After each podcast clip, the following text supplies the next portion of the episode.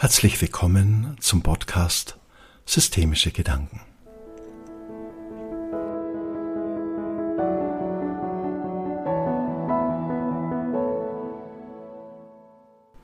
Willkommen zum heutigen Thema Akzeptanz versus Widerstand.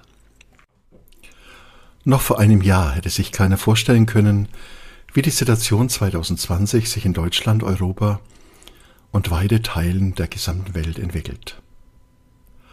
Ein Virus veranlasst die Regierungen in einem seit dem Zweiten Weltkrieg nie vorhandenen Maße im Rahmen einer Hygieneschutzverordnung Freiheitsrechte der Bürger einzuschränken.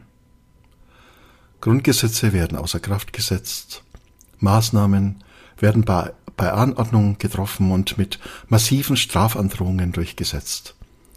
Und dies alles unter dem Deckmantel, dass dies für die Bevölkerung wichtig sei, um einer Massensterblichkeit vorzubeugen.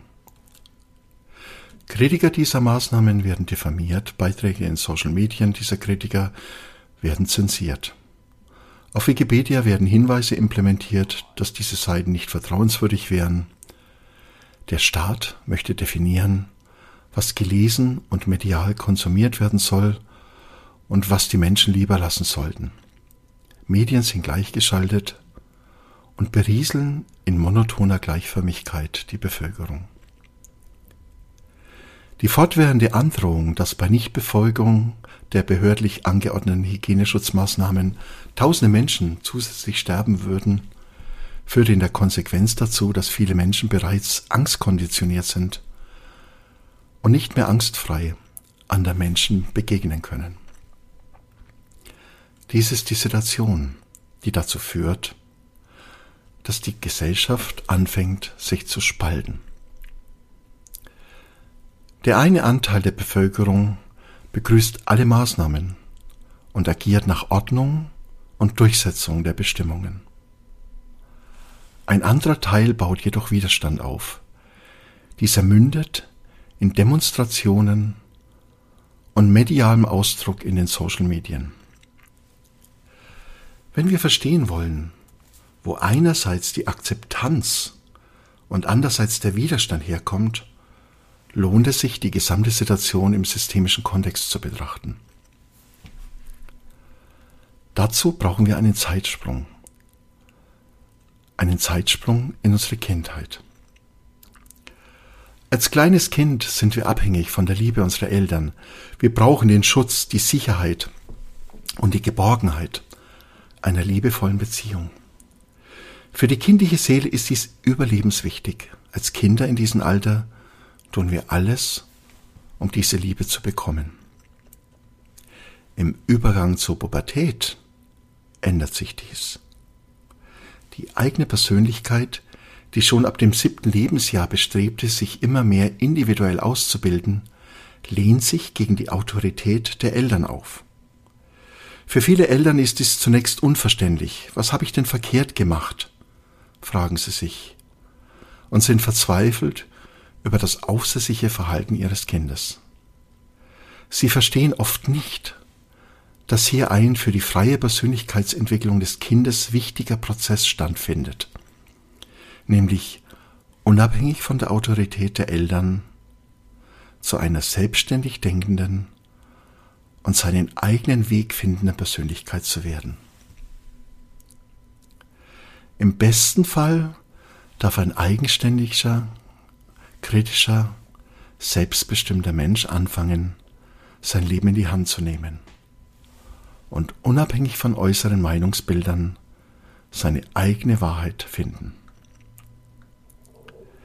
Finde diese Löslösung, diese Loslösung von der Autorität als Kind der Autorität der Eltern nicht in dem Maße statt, wie sie entwicklungsmäßig wichtig wäre, so bleibt so ein Mensch in der Abhängigkeit. Er giert nach Anerkennung, Wertschätzung und Liebe, weil diese für ihn existenziell ist. So ein Mensch wird dazu neigen, sich in seinem Verhalten so anzupassen, dass er opportun ist und sich eher unauffällig verhält. Diese zwei verschiedenen Entwicklungsschritte sind nicht klar abgrenzbar, sondern verlaufen oft fließend und sind unterschiedlich ausgeprägt. Es gibt viele Menschen, die schaffen es, oft erst im höheren Alter zu pubertieren, in dem Sinne, dass sie sich gegen Autoritäten auflehnen und ihren eigenen Weg anfangen zu gehen. Schauen wir uns jetzt die augenblickliche gesellschaftspolitische Situation im systemischen Kontext an. Die Maßnahmen der Regierung werden teils am Parlament vorbei per Dekret beschlossen und mit hoher Strafandrohung durchsetzt. Das geschieht mit der Begründung, dass die Maßnahmen nicht verhandelbar, das heißt für die Bevölkerung diskutierbar wären, sondern notwendigerweise verordnet werden müssten. Systemisch begibt sich so die Regierung in die Mutter-Vater-Ebene. Als Vaterstaat schreibt sie ihren Bürgern vor, so als wären diese kleine Kinder, was sie zu tun und sogar zu denken hätten. Viele Menschen begrüßen dies, sehnen sie sich doch nach einer starken Regierung, die für sie denkt und beschließt, so dass sie im systemischen Sinne die bürgerliche Geborgenheit einer fürsorglichen Regierung wahrnehmen können. Sie sind, systemisch betrachtet, in ihrer Kindenergie. Für andere Menschen ist die dominante Rolle der Regierung unerträglich, fühlt sie sich doch systemisch so an, als würden sie zum Kindsein verschoben.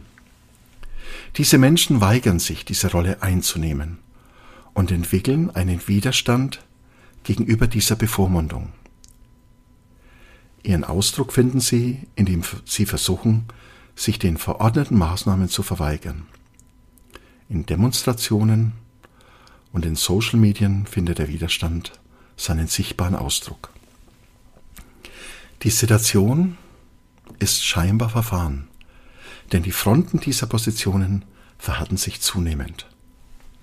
Was könnte also eine Lösung bringen? Zuerst ist die Erkenntnis wichtig, dass niemals gegen etwas eine gute Lösung gefunden werden kann. Stattdessen sollte die Energie in eine Lösung gelenkt werden, die allen Bedürfnissen gerecht wird und alle Bedürfnisse wahrnimmt. Es bleibt also die positive Rolle des Staates, der Schutz und Recht sichert.